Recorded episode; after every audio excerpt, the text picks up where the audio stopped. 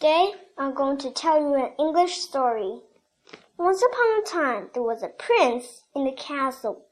He wanted to prince a princess because he wants to use a real princess.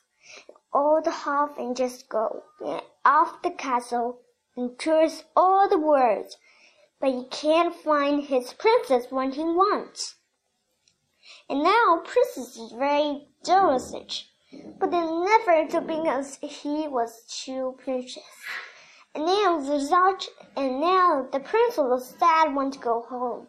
One cinch a real terrible storm came, and the Lord all the danger of rain.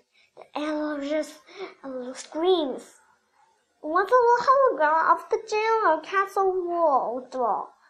Oh, and it's in the princess. The princess Grangelo said its little house never began for. The water looks into the hair and just flooded her shoes into ledge. And just little Grange, it will never be go. Then he said he was a real princess. Now, and never began to such.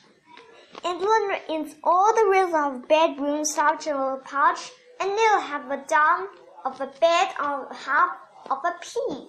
And never in just and just put in two half dish and just having twenty twenty bowls and a twenty bench and mattress.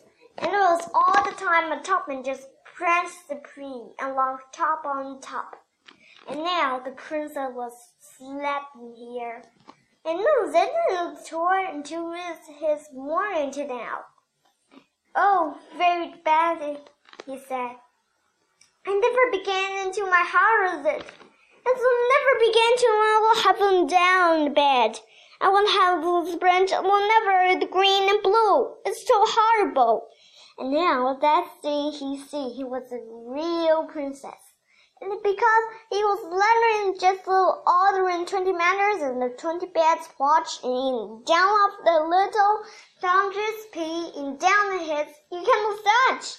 And now, Leonard the prince was very happy to Kansas, and he told his wife, and he said, "The pea is a pea. I recent I sent into the museum, and you can see it." Done. Thanks.